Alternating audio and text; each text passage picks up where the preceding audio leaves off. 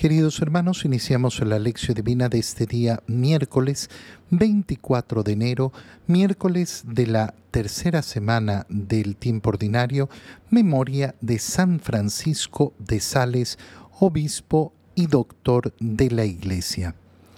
Por la señal de la Santa Cruz de nuestros enemigos, líbranos Señor Dios nuestro, en el nombre del Padre y del Hijo y del Espíritu Santo. Amén. Señor mío y Dios mío, creo firmemente que estás aquí, que me ves, que me oyes, te adoro con profunda reverencia, te pido perdón de mis pecados y gracia para hacer con fruto este tiempo de lección divina. Madre mía Inmaculada, San José, mi Padre y Señor, Ángel de mi guarda, interceded por mí.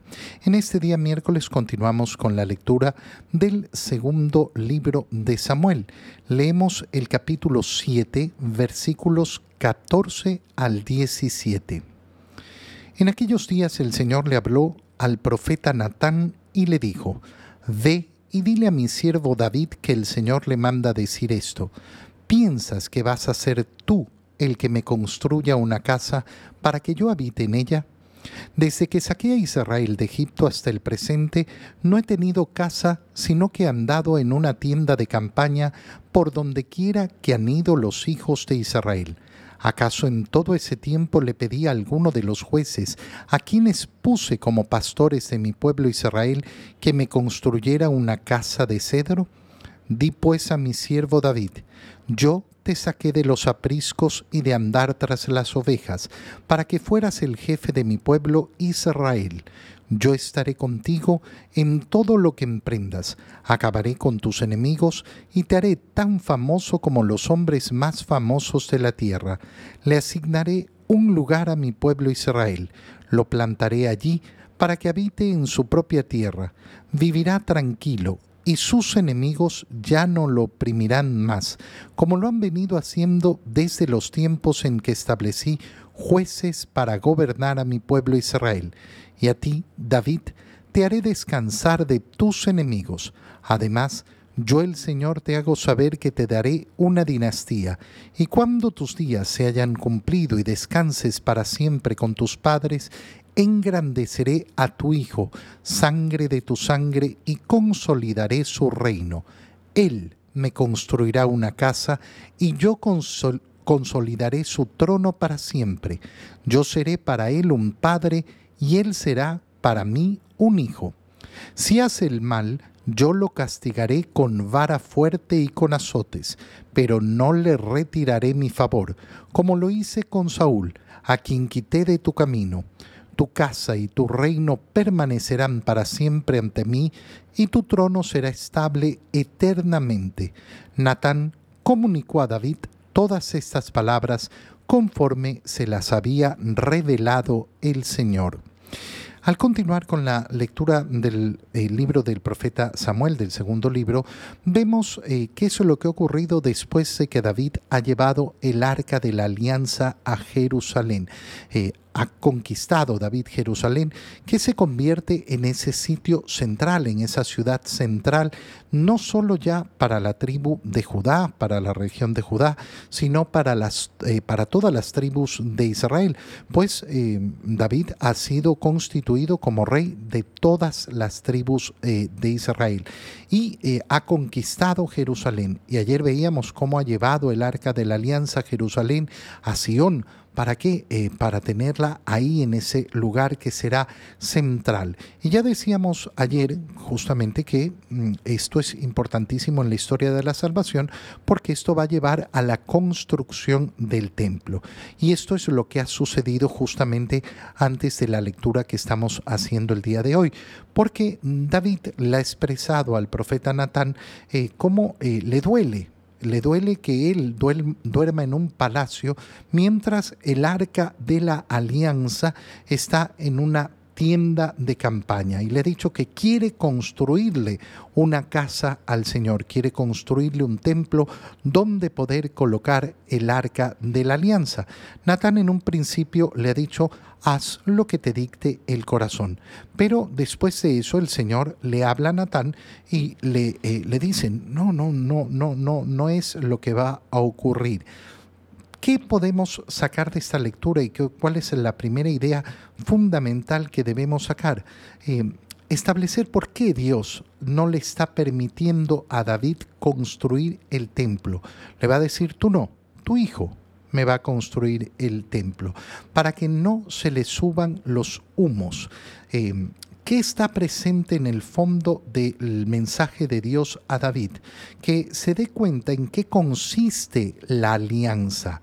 Nosotros estamos acostumbrados a pensar en esa alianza con Dios, pero con mucha facilidad nos podemos olvidar que la alianza con Dios, la posibilidad de que yo tenga una alianza con Dios y que se haya constituido una alianza entre Dios y el pueblo de Israel eh, y en, eh, en la nueva alianza esa alianza sea personal con cada uno de nosotros, se debe a que Dios se ha rebajado para ponerse a la altura del hombre para constituir la alianza.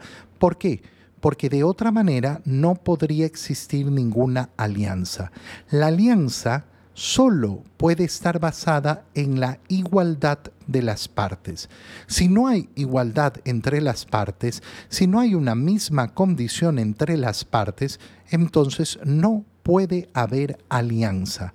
Yo no puedo hacer una alianza con mi perro no, no, no, no, no puedo. Ay, ¿por qué no puedo hacer una alianza con mi perro? Porque yo no le puedo eh, reclamar a mi perro que cumpla los deberes que debe cumplir de acuerdo a la alianza. No, yo te voy a alimentar y tú vas a mantener limpio tu cuarto. No puedo reclamarle al perro que tenga limpio el cuarto. Podré irlo educando, pero no hay una relación de alianza entre mí y mi perro. ¿Por qué? Porque no estamos en igualdad de condiciones. Bueno, hay que recordar que yo no tengo la condición de Dios. Es Dios el que se ha rebajado para constituir una alianza conmigo. Y por eso todo lo que hace eh, Dios es recordarle a David cuál es su condición. Y la condición es que Él recibe de Dios que él recibe de Dios y recibe todo de Dios, como Dios es superior. Entonces, hablamos de alianza, ¿por qué? Porque Dios se ha rebajado y se ha puesto a nuestro nivel. Pero desde mi perspectiva, yo siempre tengo que recordar que yo no soy igual a Dios. En resumen, no me puedo igualar no me puedo, no puedo pretender igualarme a Dios. Y esto es lo que le está diciendo Dios eh, a través de Natán al, eh, eh, al, rey David. Fíjate cómo habla Dios a Natán y le dice, ve y dile a mi Señor, ¿piensas que vas a ser tú el que me construya a mí una casa para que yo habite en ella? ¿Qué es lo que está, qué es lo que está diciendo David? Está subiéndose está subiéndose eh, en algo que no, no puede pretender, en una condición que no puede pretender. Dice, desde que eh, Israel, eh, desde que saqué a Israel de Egipto hasta el presente, no he tenido una casa. Siempre he estado en una tienda acompañando al pueblo de Israel. ¿Por qué? Porque no es que el arca de la alianza contiene a Dios, pero a través del arca de la alianza Dios ha mantenido su presencia cercana al pueblo de Israel. Y en todo ese tiempo no le pedí a ninguno de los jueces, a esos que yo puse como pastores de mi pueblo, eh, que me construyera una casa de cedro. No, no, no estaban en esa condición de poderme construir a mí una casa. Y ahora le recuerda su condición. ¿Quién eres tú, David? Tú eres aquel que yo saqué de los apriscos y de andar tras las ovejas para que fueras el jefe de mi pueblo Israel. Y yo estaré contigo en todo, eh, en todo momento, en todo lo que, en todo lo que te propongas. Acabaré con tus enemigos, te haré eh, famoso entre los famosos. Le asignaré un pueblo a mi pueblo Israel, lo plantaré ahí para que se mantenga en su tierra, vivirá tranquilo de sus enemigos, que ya no lo oprimirán y eso lo voy a realizar a través, eh, a través de ti. y esto, esto, esto lo haré para qué? Para que tú descanses de tus enemigos. Y además te hago saber que te daré una dinastía y cuando tus días se hayan cumplido y descanses para siempre con tus padres, engrandeceré a tu Hijo, sangre de tu sangre, y consolidaré tu reino. Aquí comienza una parte importantísima del mensaje que le está dando Dios a, eh, David. ¿Por qué? Porque eh, primero, en primer lugar, le recuerda, oye, tú te vas a morir, tú te vas a morir y yo voy a seguir. ¿Por qué? Porque tú eres un hombre y yo soy Dios pero voy a constituir, eh, voy a constituir una alianza con toda tu descendencia, consolidaré tu reino. Y ahí es cuando le dice, tu hijo, él, me construirá una casa y yo consolidaré su trono para siempre. Efectivamente, el hijo de David, Saúl, eh, perdón, eh, Salomón, será el que le construya la casa, el templo al Señor. Pero entonces leemos unas palabras misteriosas, porque consolidaré su trono para siempre. El trono de David no se va a mantener para siempre. De hecho, se va a romper la dinastía de David. Entonces, estas palabras proféticas significa que no son ciertas? No, porque aquí lo que eh, sucede es que se nos comienza a mostrar esa, eh, esa casa de David, esa, eh, esa dinastía de David, que va a desembocar en el verdadero rey, que es nuestro Señor Jesucristo. Y por eso, por eso el Señor le dice, tu casa y tu reino permanecerán para siempre ante mí y tu trono será estable eternamente. Y entonces las palabras que le está dirigiendo a David no son palabras que se quedan simplemente en ese momento de la historia ni en sus hijos inmediatos, sino que son palabras mesiánicas, es decir, de la llegada de ese rey salvador que estará establecido para siempre que es nuestro Señor. En el Evangelio leemos el Evangelio de San Marcos capítulo 4 versículos 1 al 20. En aquel tiempo Jesús se puso a enseñar otra vez junto al lago, y se reunió una muchedumbre tan grande que Jesús tuvo que subir en una barca, ahí se sentó, mientras la gente estaba en tierra junto a la orilla. Les estuvo enseñando muchas cosas con parábolas y les decía, escuchen, salió el sembrador a sembrar. Cuando iba sembrando unos granos cayeron en la vereda, vinieron los pájaros y se los comieron. Otros cayeron en terreno pedregoso, donde apenas había tierra. Como la tierra no era profunda, las plantas brotaron enseguida, pero cuando salió el sol se quemaron y por falta de raíz se secaron. Otros granos cayeron entre espinas. Las espinas crecieron, ahogaron las plantas y no las dejaron madurar. Finalmente, los otros granos cayeron en tierra buena. Las plantas fueron brotando y creciendo y produjeron el 30, el 60 o el ciento por uno. Y añadió Jesús, el que tenga oídos para oír, que oiga. Cuando se quedaron solos sus acompañantes y los, eh, y los doce, le preguntaron qué, qué quería decir la parábola. Entonces Jesús les dijo, a ustedes se les ha confiado el secreto del reino de Dios. En cambio, a los que están fuera todo les queda oscuro. Así, por más que miren, no verán, por más que oigan, no entenderán, a menos que se arrepientan y sean perdonados. Y les dijo a continuación, si no entienden esta parábola, ¿Cómo van a comprender todas las demás? El sembrador siembra la palabra. Los granos de la vereda son aquellos en quienes se siembra la palabra, pero cuando la acaban de escuchar, viene Satanás y se lleva la palabra sembrada en ellos. Los que reciben la semilla en terreno pedregoso son los que al escuchar la palabra de momento la reciben con alegría, pero no tienen raíces, son inconstantes y en cuanto surge un problema o una contrariedad por causa de la palabra, se dan por vencidos. Los que reciben la semilla entre espinas son los que escuchan la palabra, pero por las preocupaciones de esta vida, la seducción de las riquezas y el deseo de todo lo demás que los invade, ahogan la palabra y la hacen estéril. Por fin, Los que reciben la semilla en tierra buena son aquellos que escuchan la palabra, la aceptan y dan una cosecha, unos de 30, otros de 60 y otros de ciento por uno. Palabra del Señor. Iniciamos eh, en este día la lectura de las parábolas del reino de Dios.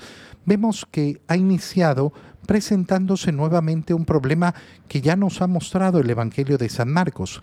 ¿Cuál es ese problema? que hay tanta gente, queriendo escuchar, tocar a Jesús, que tiene que subir a una barca para desde ahí predicar. La gente en tierra en la orilla y él en la barca. Y desde ahí les enseña muchas cosas con parábolas. ¿Por qué con parábolas? Porque es el modo en que pueden entender, es el modo en el que pueden recibir la predicación de la palabra. Pero vamos a ver que hay dos instancias.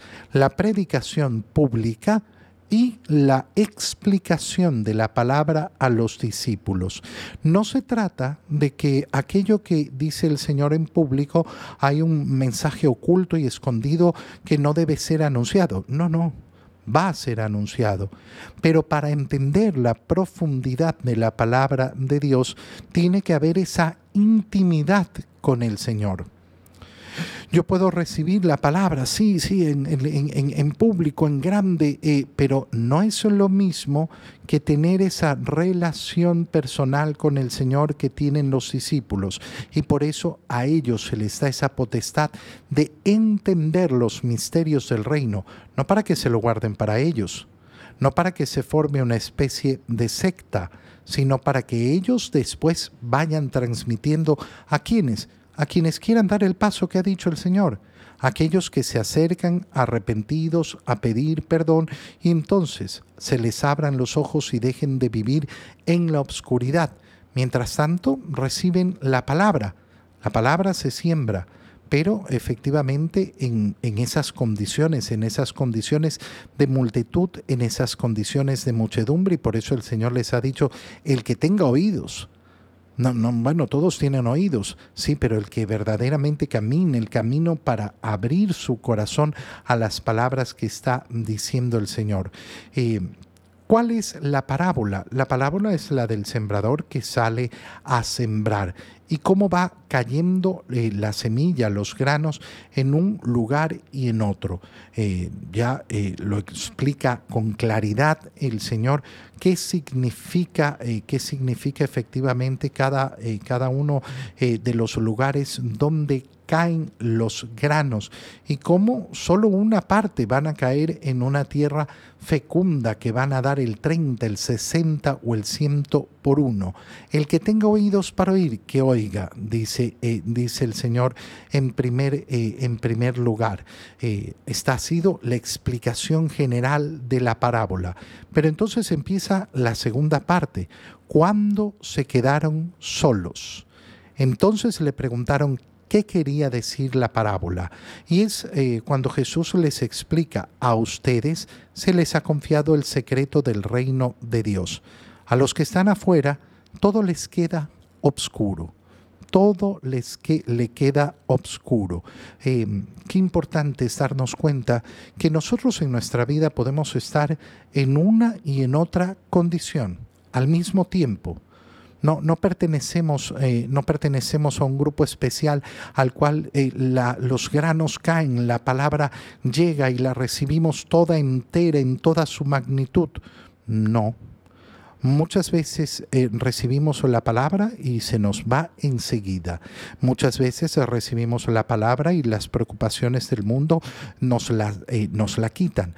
Y otras veces recibimos la palabra y logramos dar fruto. Esto no es una división de personas, entonces, son diferentes situaciones. ¿Y cómo sabemos esto? Porque eh, justamente...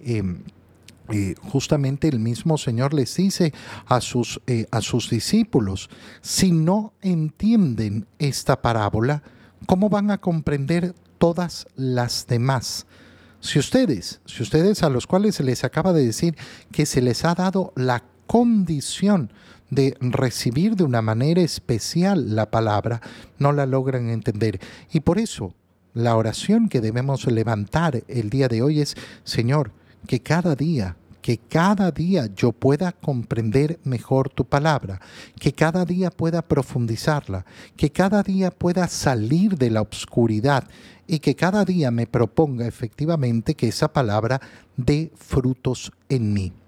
Te doy gracias, Dios mío, por los buenos propósitos, afectos e inspiraciones que me has comunicado en este tiempo de lección divina. Te pido ayuda para ponerlos por obra Madre mía Inmaculada, San José, mi Padre y Señor, Ángel de mi guarda, interceded por mí. María, Madre de la Iglesia, ruega por nosotros. Queridos hermanos, reciban mi bendición en este día, en el nombre del Padre y del Hijo y del Espíritu Santo. Amén. Un muy feliz día para todos.